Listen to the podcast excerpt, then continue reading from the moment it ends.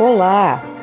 Sejam bem-vindos e bem-vindas a mais um episódio do podcast da Corregedoria. Eu sou Cláudia Araújo e hoje nós vamos falar sobre correições.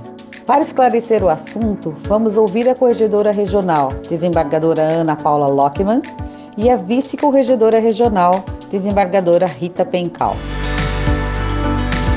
No último dia 15 de julho, com a finalização dos trabalhos no Fórum de Campinas, a Corregedoria encerrou o primeiro ciclo de correições ordinárias de 2021. Foram correcionadas 96 unidades que experimentaram o formato e implementação nesta gestão e que buscou priorizar a verificação do efetivo cumprimento das normas processuais sem descuidar dos processos de trabalho. Para a equipe da Corregedoria, foi dado o intenso desafio de analisar minuciosamente o cumprimento das normas aplicáveis, as rotinas nas unidades de primeira instância.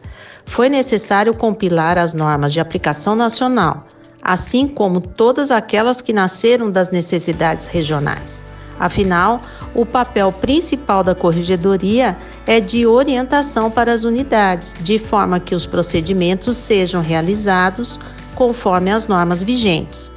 E resultou em uma ata extensa, realizada com profunda dedicação e esforço, com inúmeras análises e indicações sobre os procedimentos observados no primeiro grau.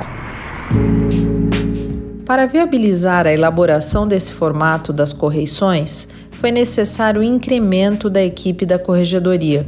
E para isso, contamos com o apoio das equipes do gabinete desta corregedora, assim como da equipe do gabinete da vice-corregedora. Quando se fala em corregedoria, talvez possa surgir a ideia de que a atividade correcional seja o único núcleo de atuação no entanto, muitas outras frentes requerem o investimento da força de trabalho deste órgão. Assuntos diversos são tratados na corregedoria.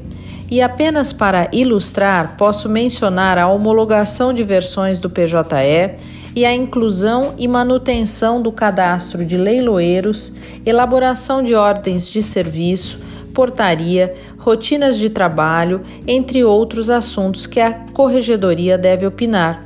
A corregedoria também capitaneia diversos projetos que buscam o aperfeiçoamento da prestação jurisdicional.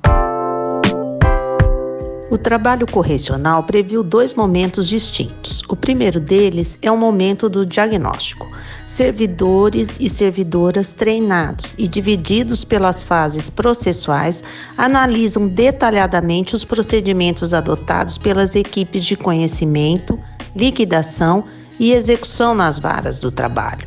Os procedimentos são observados à luz das normas vigentes, com o objetivo de reconhecer ou não o alinhamento da unidade com o ordenamento. Após esse levantamento de dados, os assessores procedem à análise prévia dos resultados para que, na atividade efetiva de correição, desembargadora Rita e eu possamos orientar magistrados, magistradas, servidores e servidoras e recomendar ou determinar encaminhamentos necessários. Com o passar das correições, o trabalho está sendo aperfeiçoado as atas estão ficando cada vez mais claras, as diferenças locais estão se destacando e os resultados estão se concretizando. Há uma grande parceria entre todos e todas, o que deixa clara a vocação inerente à 15ª região em aperfeiçoar seu trabalho. Para o segundo semestre está prevista a continuidade das ações até então implementadas e um foco maior na atividade de pós-correição. Pós-correição é a análise das unidades já correcionadas neste ano para que seja verificada a implementação das orientações recebidas. É importante informar que o calendário das correições buscou priorizar as unidades que apresentaram maior congestionamento em suas atividades, utilizando-se como índice aqueles apurados pelo Colendo TST por meio do INGEST. Nesta oportunidade, agradeço o empenho de todos e de todas e desejo dias melhores no segundo semestre. A Corregedoria solidariza-se com o momento difícil em que todos e todas estamos passando em razão da crise sanitária e, justamente por conta dela, acredita na necessidade da melhoria contínua dos resultados como forma, talvez, de minimizar para alguns cidadãos o impacto deste momento tão triste da história.